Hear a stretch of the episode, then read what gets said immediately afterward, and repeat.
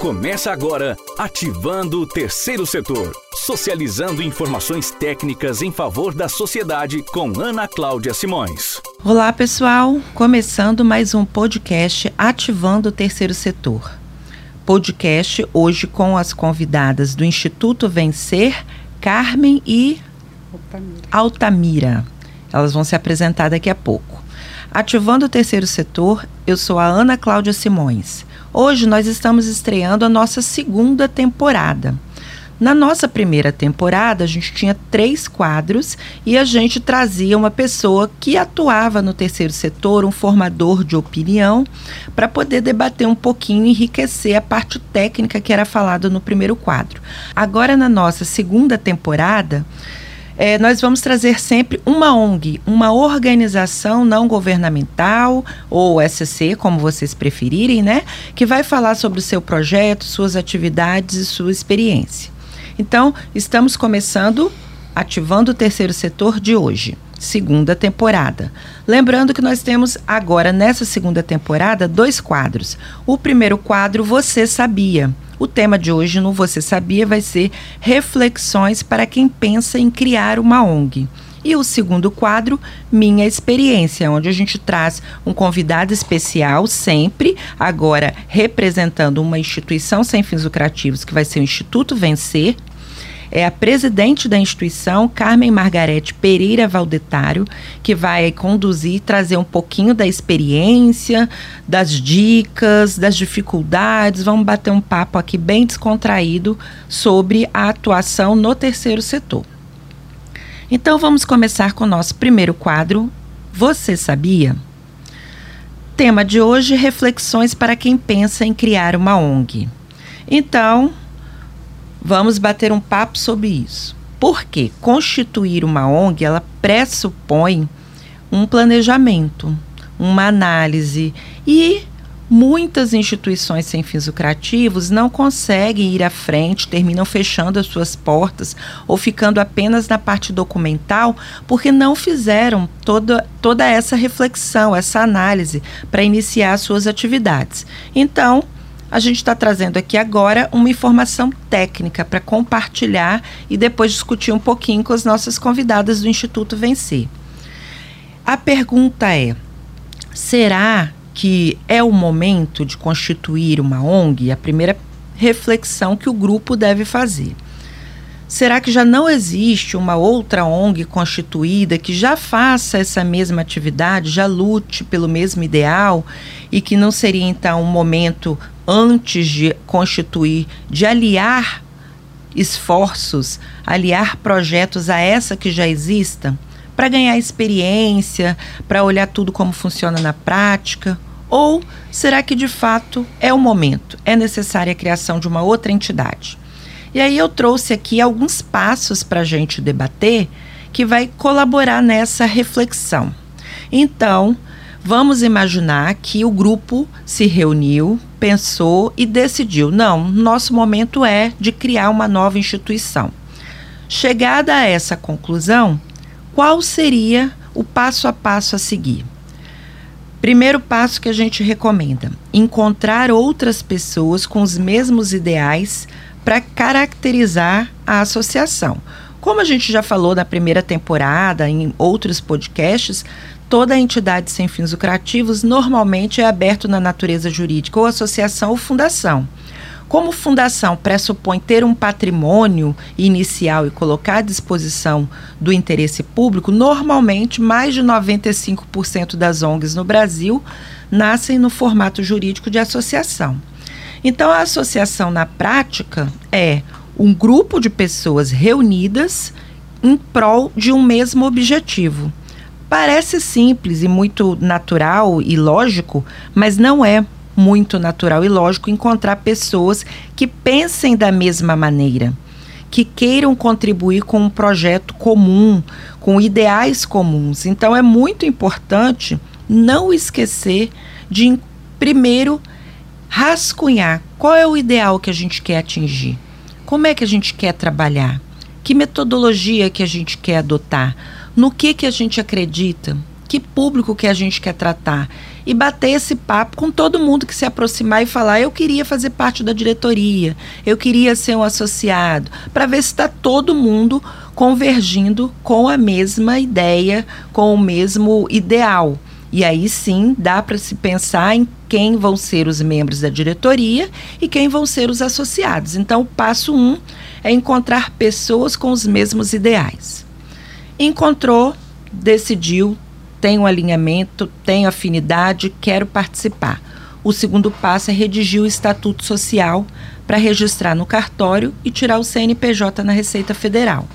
E aí é o momento de sentar e construir o texto do estatuto social. Hoje em dia, a gente sabe que qualquer site de busca, se você jogar lá modelo de estatuto social, ele vai te trazer um modelo.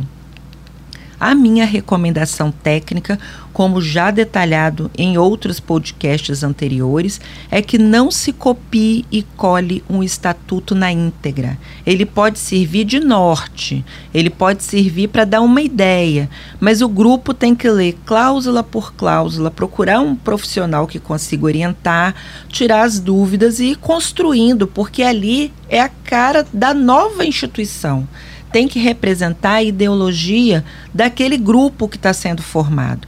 E muitas vezes isso não é feito, o estatuto é copiado e colado, depois, quando dá um problema, a pessoa fica presa àquele texto do estatuto que nem sempre era aquilo que ela queria na solução do problema.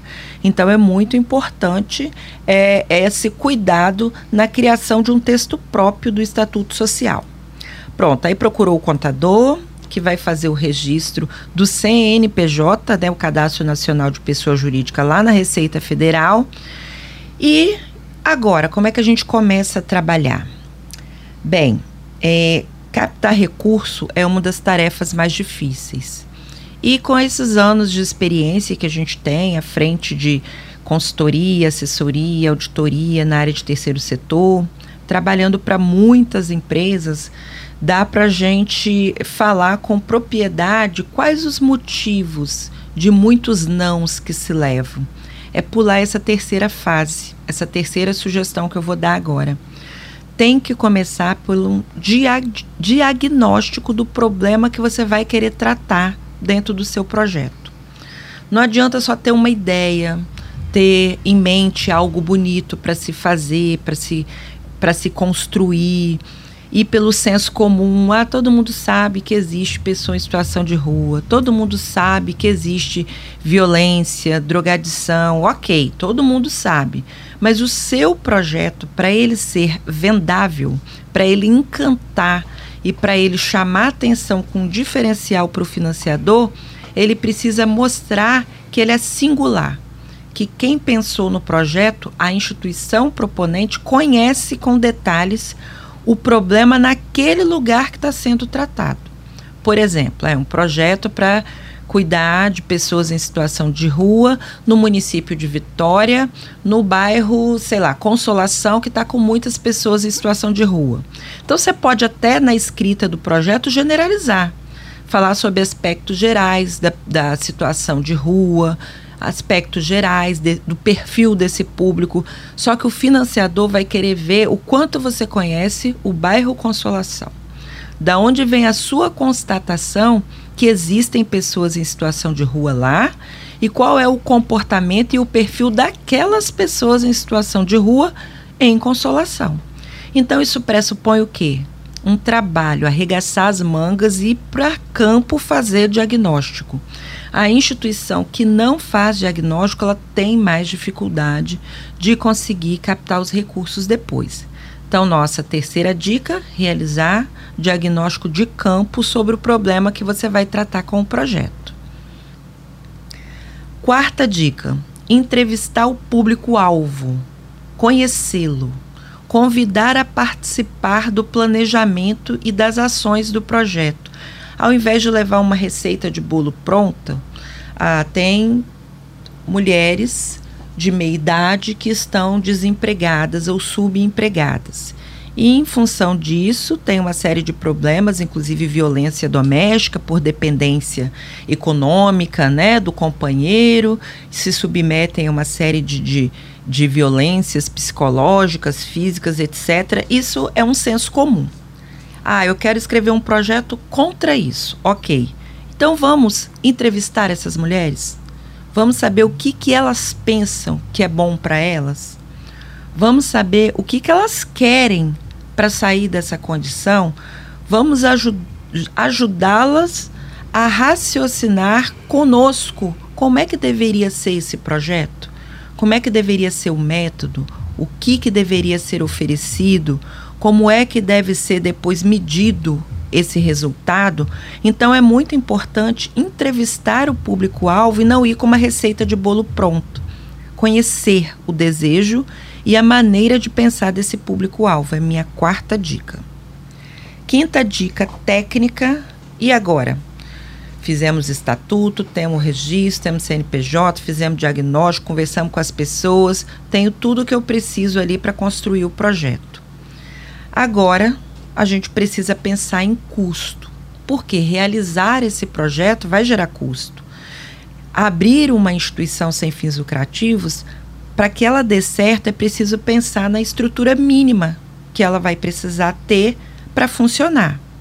Precisa ter um local para se encontrar, para discutir, para debater. Esse local, ele pode ser alugado, mas ele pode ser cedido também. Mas se ele for cedido, vai ter que ter, por exemplo, um material de limpeza para limpar, né, e ter condição de salubridade para ter as reuniões. Vai ter que pagar uma energia, por exemplo, comprar água para as pessoas que vão se reunir ali. Tudo isso já gera custo, ó. Um telefone, por quê? Porque você começa a falar da ONG, você precisa ter um contato, né? Um canal, WhatsApp, um telefone que não precisa ser fixo, mas você precisa ter um contato para que as pessoas interessadas pela causa te localizem, localizem o projeto da instituição. O ideal é que seja um telefone institucional, para dar a entender que há uma iniciativa profissionalizada. Tirar aquele aspecto de amador, aonde a pessoa está ali trabalhando, está no dia a dia da casa dela, aí o telefone toca, a pessoa atende com o próprio telefone particular. Né? Então, o ideal, nem que seja um, um número pré-pago, né, de uma conta fixa ou de uma conta de celular, mas que tenha a cara da instituição. Então, que seja um telefone institucional. E, além disso, essa equipe inicial, ela é uma equipe que começa sem nenhum tipo de remuneração. Né? São voluntários, atuando pela causa. Mas, independente de não serem remunerados, é preciso sentar e definir quem vai fazer o quê. Quem vai cuidar da parte burocrática? Quem vai fazer as atas? Quem vai ligar para potenciais financiadores? Quem vai sentar para botar o projeto no papel? Quem vai fazer contato pelo telefone com outros associados, com outros interessados em apoiar a causa? São os voluntários que precisam ser é, vamos dizer, orientados, né? Eles precisam é, de divisão de tarefas e de competências. Essa é a próxima dica, né? Agora, legalizar a instituição é ter todos os documentos. Por quê? Porque depois você não vai conseguir captar recurso. Tem o estatuto, tem a ata de diretoria e tem o CNPJ. Mas é só isso? Não. Aí o próximo passo, com aquele contador que você vai conhecer, que inicialmente pode ser um voluntário também, né? Porque a instituição nasce sem recurso, mas é, ele tem que ajudar esse profissional a legalizar, da entrada em alvará de licença e funcionamento, da entrada em alvará de corpo de bombeiros, da entrada em inscrição dos conselhos, por exemplo, se for de criança, conselho de criança e adolescente, se for de idoso, conselho do idoso, se for de assistência social, no conselho de assistência, e assim sucessivamente, conselho de cultura, se for um projeto de cultura, né? Então você precisa é, de buscar um profissional para ter essa orientação, porque não adianta ter o projeto bem escrito se não tiver a documentação, porque o financiador público e privado vai exigir. Penúltima dica é sentar e escrever o projeto com toda aquela técnica, né? Um resuminho, é, a justificativa, a metodologia, o orçamento, mostrar que contrapartida que dá para oferecer, mostrar qual é a equipe que vai trabalhar, que tipo de atividade vai ser feita. Então, tirar da ideia apenas, do, da cabeça das pessoas, do bate-papo e transformar isso num projeto escrito. E por último, começar a promover a captação de recursos. E aí, nesse momento, quando eu explico tudo isso tecnicamente, quando os grupos vão lá no escritório, lá na empresa, procurar orientação porque estão querendo abrir uma instituição, eu percebo é, uma reflexão. E aí, às vezes, chegam em uma ou em outra alternativa. O que, que eu percebo? Quando eu explico esses oito passos mínimos, eu percebo que tem grupo que fala o seguinte: é, se eu não estou preparado para fazer esses oito passos e se eu não fizer, a ONG não vai para frente, ela não vai conseguir alcançar o objetivo, restam duas alternativas. Ou procurar uma ONG, voltar, né, dar um passinho atrás e somar com o meu projeto, com a minha vontade, com o nosso grupo nessa que já está toda legalizada para que talvez o projeto seja feito em nome dela, com a participação e parceria dela, mas já com todos esses passos dados, ou não, é o momento de recuar um pouquinho mais, a gente não quer, o grupo quer esperar para criar a própria instituição, mas a gente quer ajudar naquela causa. Então a dica é participar de ações de controle social ajudando no acompanhamento e na fiscalização de política pública, que envolve aquele tema. Por exemplo, pessoa em situação de rua é um tema da política pública de assistência social. Então, bora para dentro do Conselho Municipal de Assistência Social, participar das reuniões, opinar, sugerir, votar como cidadão, né? Dentro do, dos projetos que vão ser apresentados lá por ONGs e esperar um momento, né? Mais adequado para conseguir, de fato, constituir a instituição. Essas são as dicas de hoje do quadro Você Sabia, no tema que provoca a reflexão de tô preparado para constituir uma nova instituição sem fins lucrativos? Então, quadro Você Sabia de hoje, paramos por aqui. Vamos para o nosso segundo quadro o quadro Minha Experiência. Como nós estamos na segunda temporada, hoje inaugurando o podcast de segunda temporada, nós vamos ter o prazer de receber aqui o Instituto Vencer, né?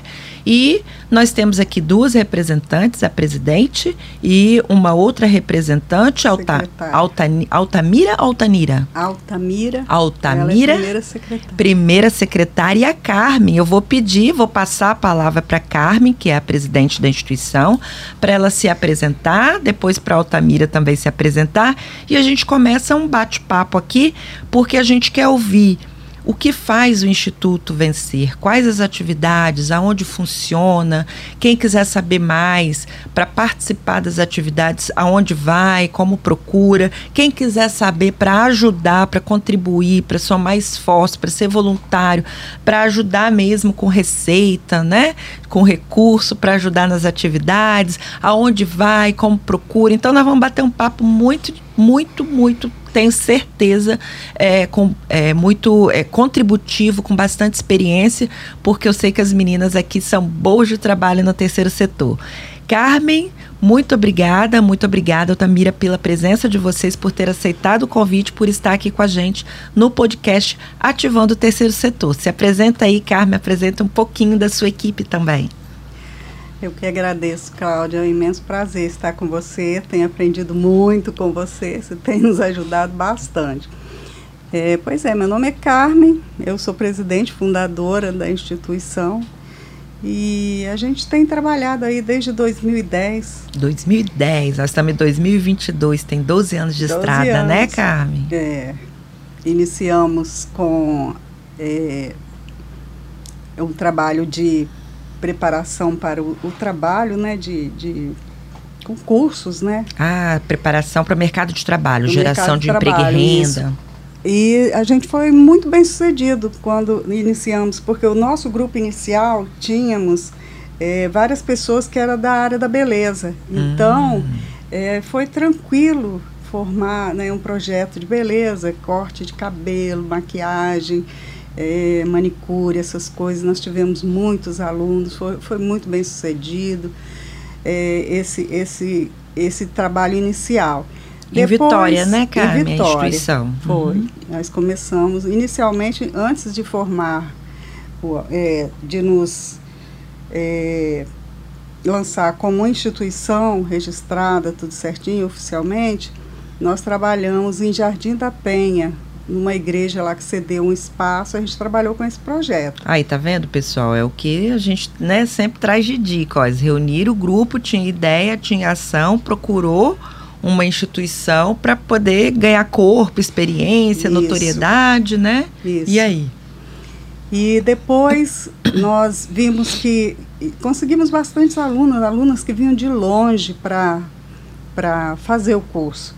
Depois nós resolvemos ir para uma comunidade mais carente, dar uma contribuição melhor a pessoas que realmente precisavam, né? Certo. Então nós estivemos em, em Santo Antônio, Santo Nós lançamos Antônio. o mesmo projeto Santo Antônio também, uhum. foi muita procura, muita demanda e foi ótimo. também na área de beleza? Na área da beleza. Okay. Tínhamos é, bastante, a gente precisa de, de, de pessoas que sejam voluntárias para os, os alunos treinarem, né? No uhum. caso. E era muito bom, tinha bastante gente. Depois nós fomos percebendo com a vivência ali no bairro Santo Antônio, as redondezas ali, nós fomos percebendo que o, o problema maior era, era necess, a necessidade maior é alguma coisa com crianças. Nós vimos muitas crianças. Na prática, vocês viram, né, foi feito um diagnóstico com esse olhar, Sim, com essa observação. também conversando com as mães, com as pessoas que faziam os cursos, né? Uhum. Nós tivemos outros cursos também, em parceria com o Senai para homens, né? De, de é, eletricista, pedreiro, foi muito legal. Sim. Muito bom, então, vocês nasceram trabalhar assim. Pensando em adultos, em geração de renda e dentro do bairro foram percebendo a necessidade com as crianças também. E os, as pessoas sempre falavam das crianças, não tinham onde deixar, as crianças ficavam na rua, a gente via também, ah, é, meu filho tá, foi assediado pelo, né, pelo fulano tráfico, e tal, ai, pelo tráfico, isso acontece muito, né, uhum. né? Nas periferias quem quem convive sabe, né, que eles convivem, né, porta com porta. E é, é terrível, né? A criança vê ali a necessidade dos pais, muitos desempregados, uhum. não tinha nenhuma profissionalização. Profissionalização. Então, é, nenhuma capacitação profissional, então tinha dificuldade. Hoje em dia se encontra muito isso também. Mas nós voltamos então o nosso olhar para as crianças. Começamos a visitar as Isso famílias. foi mais ou menos em que ano, Carmen? Que 2012. 12. 2012 já voltou a olhar para a criança também. É. Uhum. Então nós é, meio que a, abandonamos, assim, porque não dá para a gente fazer tudo, né? Perfeito. Nós, é, nós deixamos de lado a capacitação profissional e fomos atrás do que as crianças precisavam. Perfeito. Visitamos as famílias, né? E fomos fazendo cadastro e conhecendo. E ali nós resolvemos, então, criar um projeto para atender crianças e adolescentes. Aí, olha só, pessoal, pegando a fala da Carmen, ó, ó que interessante é, primeiro, não dá para fazer tudo. É isso aí, né? Se você não tem uma mega equipe, dinheiro para tudo, realmente o ideal é focar num público e num projeto, né? Então ela viu qual era a necessidade. A segunda fala que eu ouvi agora que é muito importante, foram visitar as famílias, fazer o cadastro, né? Então, isso é um diagnóstico, é conhecer o público-alvo. Então, observe o, o, caminhar aí do Instituto Vencer com os passos importantes que a Carmen está dando. E aí, Carmen, aí conheceu as famílias, entrevistou, é, cadastrou então, as crianças? Vamos então trabalhar com criança e adolescente. Nós tivemos que modificar o nosso estatuto. Certo, não tinha essa previsão. Não tinha essa previsão, ele teria que ser focado em 2015, então, como houve mudanças é, na lei, a gente precisou adequar o estatuto, né, de uhum. acordo com a lei 13.019, 13.019, o marco regulatório do terceiro setor. regulatório. Perfeito. E a partir daí a gente tem trabalhado com crianças e adolescentes, né, logicamente, é, é, automaticamente tem que trabalhar a família, uhum. porque não adianta trabalhar separado, você precisa conhecer a família, o ambiente que aquela criança vive, né, a situação da família, e você acaba atendendo uma família inteira, né? Então, atualmente nós temos 70 famílias. 70 Estamos famílias? trabalhando em Jardim América, atendendo a, as crianças, adolescentes, famílias do entorno ali. Em Jardim América também nós temos uma boa quantidade de, de famílias ali que, são atendidos pelo Instituto. Aí está em Jardim América e Vitória ou está só em Jardim não, América por aí enquanto? veio a dificuldade, né? Veio Isso, a, conta, a pandemia. Conta. Ah, De repente a gente acordou, hã? E agora? O que, que a gente vai fazer? Isso. Tem que ficar em casa, não pode sair. Aí todo mundo é, que trabalhava como. Aí a gente foi vendo aos poucos, assim, meu Deus, nós ficamos doidas, não foi, Altamira? O que, que vamos fazer? Fala aí, Altamira. Altamira está ali concordando, vocês não estão vendo, mas ela está ali concordando. Se as crianças não podem vir, se a gente não pode ir, como é que faz? E nesse momento, o que, que vocês pensaram, assim? O que, que passou pela cabeça de vocês? Ah, foi muita discussão, né? Aí também os voluntários ah, mas eu não posso sair de casa, sumia uhum, um pouco. Sim. Então tínhamos. Tinha as recomendações, poucos, né? fica em casa. Também né? tínhamos, é, é, só praticamente a diretoria. E agora, o que, é que nós vamos fazer? Ah, é, as escolas estão falando em atendimento online, não sei o quê. Não, as nossas crianças não têm, né? Não tem estrutura, condição, né? não tem estrutura para isso, não tem é, é, um celular com, com internet uhum. e tal. Como vamos fazer? Foi terrível esse momento. Aí nós vimos que a necessidade daquele momento era mesmo alimento. As alimento. famílias uhum. estavam a maioria das famílias que a gente atende são, né, trabalham por conta própria, assim, né? Certo. Como eles dizem, faz um bico aqui, outro bico ali. E aí todo mundo parou de para rua comprar, né? Não, não podia mais fazer é, nada Não podia sair momento. de casa, então como? Não uhum. tinha emprego, não tinha uma renda uhum. fixa, né? Muitos tinham é, o, o Bolsa Família, que né? também é a maioria deles tinha Bolsa Família, mas não atendia a necessidade da família. Então Sim. a gente caiu, a, é, correu, caiu atrás de, de conseguir alimento para as famílias. Certo. Então fomos buscar parcerias e trabalhar isso aí inicialmente. E depois, então, a gente se estruturou melhor para atender as crianças à distância, mas não podia ser é, através da internet. Não, não tínhamos condições porque as crianças não tinham acesso. Certo. Então a gente criamos o projeto Mala Viajante. Mala Viajante, como é que é? Conta. Que curioso, aí, o nome é Altamira. é interessante. Fala, Altamira, um pouquinho com a Boa gente. Boa tarde a todos. Obrigada, Cláudia. Meu nome é Altamira, né? Altamira da Silva Ressone, sou primeira secretária do Instituto Vencer. Cheguei lá já há cinco anos. Nossa. Fui como estagiária de serviço social. Depois me tornei membro da diretoria, até porque eu vi, né, que era um objetivo meu também ajudar pessoas e no intuito que a gente via a necessidade do bairro, né? Começamos aqui no bairro Santa Teresa, em Vitória, e em meio à pandemia, o que a Carmen vem contando, né, foi essa dificuldade. Nos deparamos mesmo com a falta de alimento em todas as famílias do bairro, não era só as que a gente fazia atendimento para além do público de vocês e como não olhar para eles, né? Como, como não olhar, olhar para esse Verdade. pessoal. É. Passamos uma situação muito difícil, né? Como todos. Procuramos novas parcerias, encontramos, graças a Deus. Né? Começamos devagarinho, fomos crescendo, mas o público necessitado cresceu muito mais. É. Não é, não é proporcional, né? Infelizmente. Foi, foi muito difícil. Graças a Deus conseguimos ajudar muitas famílias, né? Através do Mesa Brasil, o auxílio da CUFA, o auxílio da, de algumas igrejas, Igreja Batista, Igreja Católica, outras igrejas. Então, graças a Deus, a, a fase da, da fome maior, né? Uhum. Que era carência de alimento mesmo na mesa desse povo, foi vencida, estamos numa nova fase. Amém.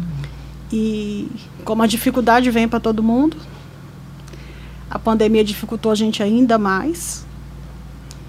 Infelizmente tivemos que fechar o polo de Santa Teresa, Ah, tá. né? E a gente tinha Foi dois nessa época. né, nós estávamos com os dois polos, o polo de Santa Teresa e o polo de Jardim América. Uhum. O polo de Santa Teresa ele funcionava como locação. Então, com a pandemia, a gente ficou sem condição de pagar Sim. aluguel, água, luz e ainda dar assistência às famílias, né? Uhum. Tínhamos alguns voluntários, mas também tínhamos alguns funcionários que necessitavam de pagamento, Sim. vencimentos para tocar Sim. a vida deles. E ficamos só com o polo de Jardim América, é o que funciona hoje, né? Ainda com bastante cautela com a pandemia, Certo. Muito assisti assistido assim bem cautelosamente, porque são muitas as famílias, muitas as crianças. E a gente não trabalha só com a criança, a gente trabalha também com a família. Uhum. Um, a família dele é a avó, o outra família dele é só o pai, o outra família é o pai e a mãe, o outra família é só a mãe. Então as famílias hoje, hoje em dia elas são, né? É, muito heterogêneo. né? Isso, bem heterogênea. Então a gente trabalha com famílias, né? Vem Uhum. ele como vir. E estamos lá. Mas e o projeto? Falava do projeto. É, é, falava-se do, falava-se do projeto a mala viajante, Mala porque a gente teve que dar conta, né, nessa pandemia, de que a criança não podia ir no instituto, o instituto não podia fechar, o instituto tinha que continuar trabalhando com as crianças, né? Certo. Então a gente, como trabalhar? Os conselhos, eles nos davam a, a, a direção de que a gente tinha que mandar trabalho online, tinha que... Ah, porque o Instituto tal está mandando tra trabalho online. Como trabalhar online com criança que não tem celular, computador e nem internet no bairro? E nem Uhum. comida para comer. Não, a internet não chegava no bairro, né? Entendi. É. Então a gente também tinha que, além da alimentação que a gente foi buscar, tinha que desenvolver um projeto para mandar para eles atividades, para que eles tivessem assim o tempo ocupado, não ficassem tão ociosos. Certo. E fizemos o projeto da mala viajante, que cada semana ela ia para casa de uma família.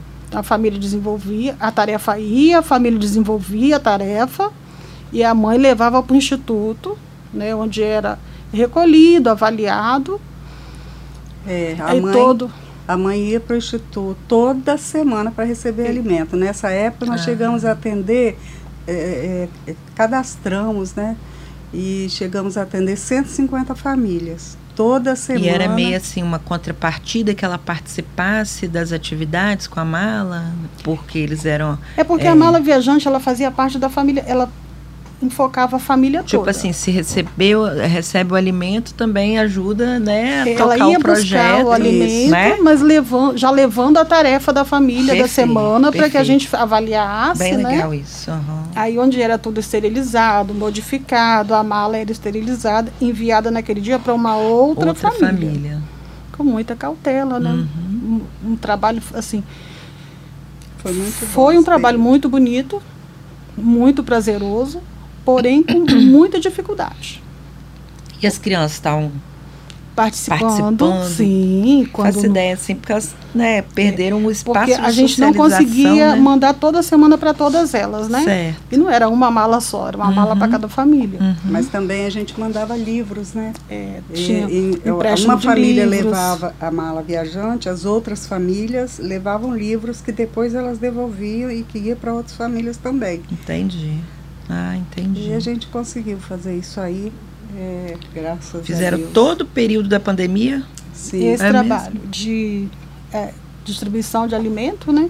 Nós tínhamos o dia da cesta básica. A cesta básica, como ela vinha em menor quantidade, a gente fazia o cadastro das famílias mais necessitadas. Certo. Então, quando tinha Passava uma, por uma triagem, é, então, né? quando tinha uma quantidade maior, a gente conseguia atender Uhum. todo mundo da fila. Uhum. Mas te- teve época que teve diminuiu muito, né? Certo.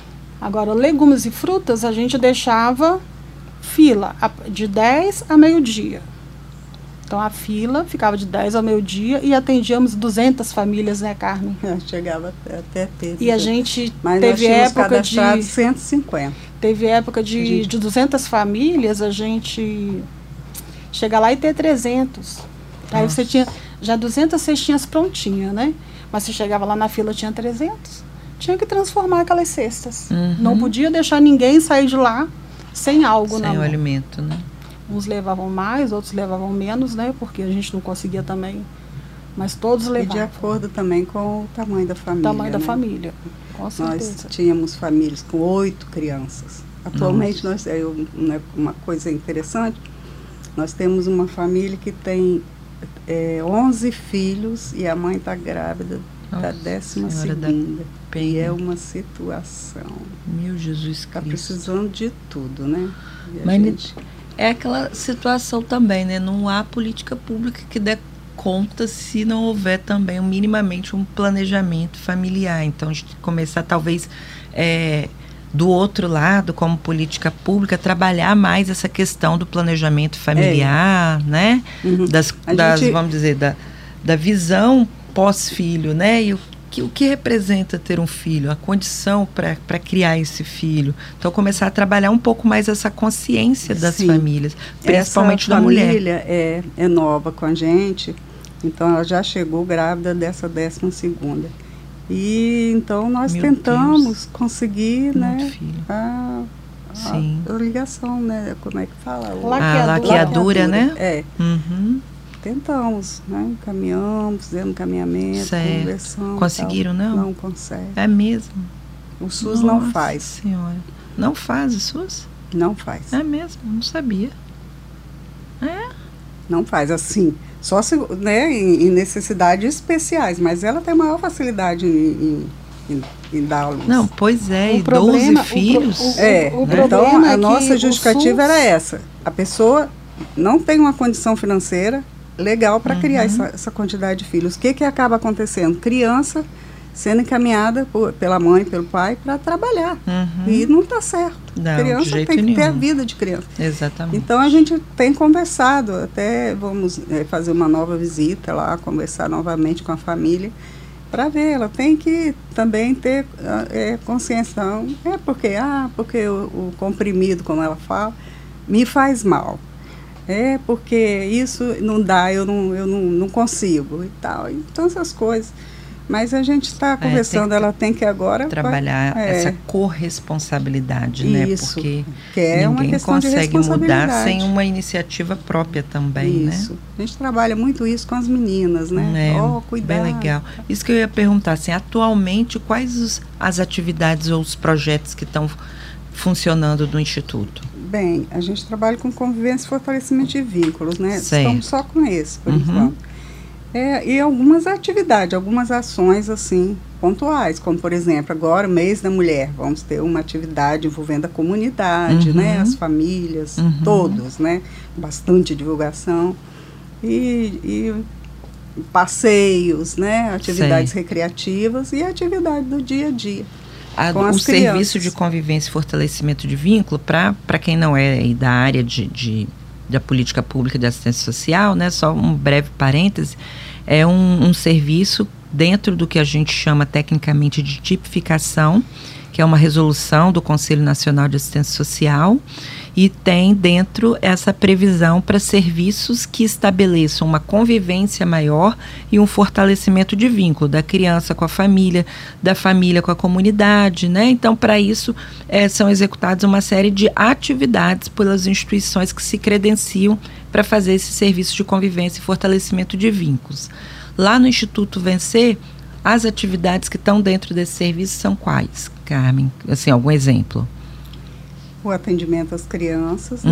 né, com atividades é, de valores, né, é, formação de caráter, Certo. Aí faz o quê? É roda de conversa? roda de conversa, atividade, contação de história, Contação de histórias. dinâmica, elas adoram uma dinâmica, uma Uhum. brincadeira que, que traz um fundo moral. Lúdico, né? Para É, que o trabalhe o, o Agora a gente tem visto também a necessidade, com esses dois anos de pandemia, elas tiveram muita dificuldade nos estudos. Ah, Você vê criança de sexto ano que é, você pode considerar que ela está no quarto, porque não conseguiu desenvolver. Uhum. Quem estava na fase de alfabetização não conseguiu se alfabetizar.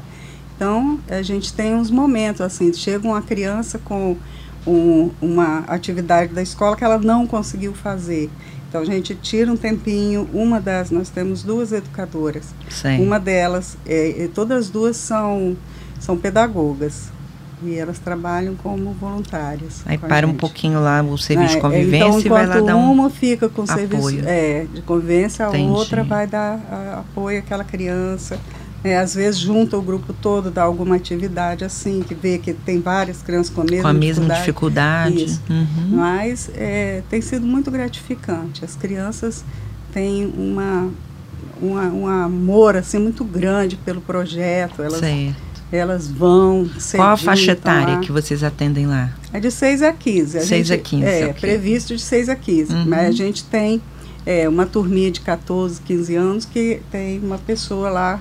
A gente encaminha para uma pessoa que está fazendo na igreja próxima, Uhum. está fazendo, dando curso de barbeiro. A gente Uhum. encaminha para esse curso. Para já ir pensando E como também- menor é, aprendiz, e a gente né? encaminha também, os maiores com 14 anos, já dá toda a informação, né, prepara esse adolescente para o trabalho. Então a gente eh, já dá as informações e, e os encaminhamentos para eles tirarem os documentos, né? Uhum.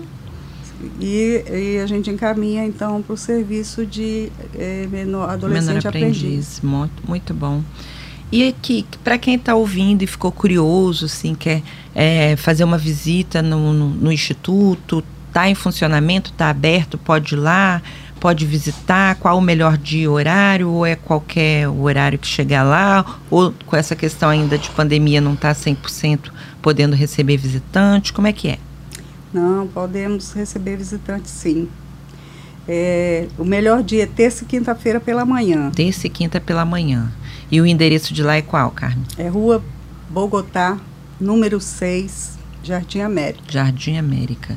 Então, É quem muito quiser, por exemplo, também lá. ser um voluntário, né? Poxa, gostei e queria ir lá ajudar. No tempo que eu posso, no dia que eu posso. Será Como é que muito faz? bem-vindo. Tem algum telefone de contato Tem. ou manda e-mail? Como é que é o O procedimento? e-mail. E-mail é vem.ser arroba hotmail.com. Ó, vem.c arroba hotmail.com. É vem.ser. Ser, né? Vem.ser. Ok. E telefone tem também de contato? O 99715 3373. 9 9715 3373. Instagram, nosso Instagram. Hum, arroba vem.ser 2019. ótimo, conhecer redes um sociais é bem, né? É um meio bem eficiente hoje em dia. E aí, em nível de captação de recursos, como é que estão as coisas? Está precisando também de ouvintes que estejam aí querendo investir socialmente, ajudar a fazer é, acontecer, né? É, através de um, de um apoio financeiro para a melhoria dessa transformação. Como é que está a captação de recurso, Carmen? É, recurso a gente sempre precisa, né? São muitas é, necessidades, carências e do Instituto mesmo nós temos trabalhado mais com voluntários. Graças a Deus a gente tem uma equipe muito boa de Que voluntários. bom. É, E vamos pensar conseguiu assim. separar a equipe que trabalha com a segurança alimentar, né? Certo. É, as pessoas chegam, são recebidas, são é, e pela assistente social e encaminhada para faz o cadastro, conversa, Uhum. vê a necessidade, a situação econômica da família e, ela- e são encaminhadas então para esse esse grupo de são todos voluntários e mas a gente tem necessidade sim de ter funcionários remunerados porque cada né cada Uhum. um tem sua necessidade todos Claro. nós temos Claro. nós temos, sim, alguns funcionários remunerados, mas a, a maioria são voluntários. Aí também pode fazer a, Deus, são muito doação, bons. né? Ah, é, aí nesse sentido, você tem o Pix, que é, é o nosso, a chave é o nosso CNPJ. Pix ou PicPay. Ok, tem Pix e PicPay também. É, é 13 415 324 0001 32. É o CNPJ do Instituto. Lá no Instagram deve ter também. Deve né? ter, tem sim. Uhum, tá jóia, porque Então, o nós- pessoal. É, mais uma deixa que eu gostar- não- gostaria de não deixar passar em branco, que nós também trabalhamos com estagiários, né? de Isso. serviço social. Estagiário de serviço Isso social. Isso nos ajuda muito. Uhum. Né? Como a gente tem é, duas educadoras social, nós temos aí três, quatro estagiários de serviço social. Perfeito. Então isso nos ajuda. Enquanto Perfeito. elas estão atuando na, na, na, escrita, na educação das crianças uhum. é, curricular, o, o assistente social está aplicando uma dinâmica, uma conversação. Né? Então, os e estudantes também que estejam necessitando fazer esse aquele estágio um curricular, sim, né? Pode procurar o instituto procurar também. também. Sim. E Muito nós legal. temos um grupo de associados, quem quiser também, né, nos associar, ser um associado mensal, contribuir, não precisa ser muito, mas se ele co contribuir com 50 reais mensal já nos ajuda muito. Uhum. Porque igual você falou no início, que a gente trabalha com criança precisa de alimentação, limpeza, papel higiênico, Isso. água. É porque às vezes copa. a pessoa não tem o dinheiro, mas tem o produto e quer doar o produto. Exatamente. Então pode doar alimentos, pode doar produto de limpeza. Sim. Hoje, hoje Sim. nós estamos fazendo uma reforma e uma adaptação, né, exigida pelo conselho da nossa cozinha, que ela tem que ser toda gradeada, telada então a gente está com muita necessidade disso também. Quem puder hum. está doando, né? Material de material construção. de construção. Porta, janela. Cimento. É, cimento. Ah, então, isso daí para a gente Tinta, vai estar né? tá ajudando muito. Uhum. Entrando em contato, né? A gente consegue informar melhor o que realmente necessita. Isso. Querendo nos fazer uma visita, né? A, a, o Instituto está, vai estar aberto. Entra em contato, marca um horário, mesmo que não possa ir na terça ou na quinta mas a gente consegue aí um associado, um membro da diretoria que possa acompanhar essa pessoa certo. e apresentar Sim. o instituto. Certo. Nas quintas-feiras nós temos a distribuição de legumes, né, para as famílias. Quarta-feira à tarde, distribuição de legumes para as famílias. Uhum. Hoje nós estamos com 70 famílias, então As são cadastradas vão lá e buscam 70 famílias cadastradas uhum. que chegam lá e tá separadinha a cesta dela de legumes, frutas e biscoito. Certo. Que é doada pela Mesa Brasil. Então, a pessoa que quiser nos visitar, fique à vontade. Ótimo. Tá? Para a gente será sempre bem-vindo. Sim.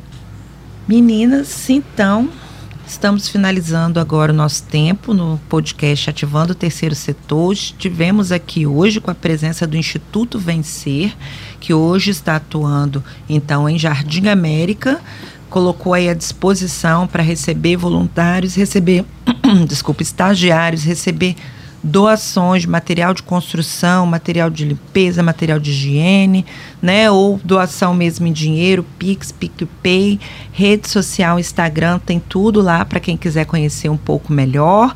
Agradeço muito Carmen Altamira pela presença agradece, de vocês Cláudia. aqui, é. Tá? Parabenizo demais o trabalho que vocês fazem. Conheço há muito tempo, é, acompanho há muito tempo. Admiramos muito pelo seu trabalho. Ah, obrigada, é obrigada. É, é, essa sinergia, essa troca, né? Ela precisa existir sim, sim, sim. e o propósito de, do ativando o terceiro setor, né? Desse podcast é contribuir um pouquinho com aquelas instituições que não têm formação técnica, e não têm recurso para contratar profissional, consultoria, né? Aquela frase milagrosa: juntos somos mais fortes. Exatamente. e então... olha, vale a pena, vale a pena. É trabalhoso, né? Dá trabalho para fazer, mas é, é muito é gratificante, gratificante, você ver. A gente vê nos olhos delas, é que vocês só podem ouvir, não é podem ver, né? Vocês verem o rostinho delas, vocês iam ver que vale a pena. Só quem está lá dentro vê a necessidade que o outro passa lá fora. Sim, é. sim. Quando eu fui fazer eh, as primeiras semanas de estágio, eu queria levar tudo que tinha dentro da minha casa para aquelas crianças. Meu Deus. É, é, mas depois a gente vai aprendendo a conviver. Né? Isso, né? e a, a, se fortalecer para torná-los fortes. Pra né? prática, né? é, exatamente. Uhum. Então, é verdade, ó, eu agradeço muito. É isso que eu ia falar, passo a palavra para vocês a aí. Todos os nossos amigos, colaboradores, graças a Deus nós temos uma rede forte de amigos, colaboradores que tem nos ajudado, tem sustentado o Instituto. É, a gente, claro, é, pretende conseguir né, recursos, outras formas de recursos, mas da forma que temos caminhado até aqui, estamos muito bem. Que bom.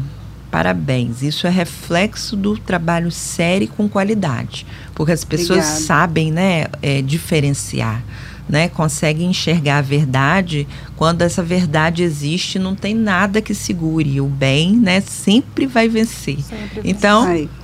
vencer, né? Vencer. vencer. O bem sempre vai vencer. vencer. Muito obrigada mais uma vez. Agradeço e é, parabenizo e não esqueça, o pessoal que está ouvindo, vamos lá dar um pulinho no Instituto Vencer, trocar uma ideia, mesmo que seja só para contribuir com uma ideia, com um olhar, né, com uma com tarde de voluntário, já vai estar tá fazendo o bem para um monte de crianças e famílias atendidas pelo Instituto. É. Tá bem? Gente necessitando não sempre tem, né? Sempre tem. Sempre, sempre vai ter. Sempre vai ter. Então ficamos por aqui hoje com o Instituto Vencer, nosso podcast, segunda temporada, ativando o terceiro setor. Até a próxima, pessoal. Você ouviu Ativando o Terceiro Setor, com Ana Cláudia Simões. Até o próximo.